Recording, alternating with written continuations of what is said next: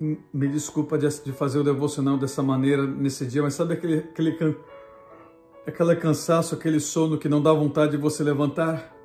Mas toma cuidado para que a sua vida espiritual não seja assim. Dá uma olhada no que diz a palavra de Deus. Vocês também devem vigiar, pois não sabe quando o dono da casa voltará, à tarde, à meia-noite, de madrugada ou amanhecer, que ele não os encontre dormindo quando chegar sem aviso. Cuidado, esteja bem acordado.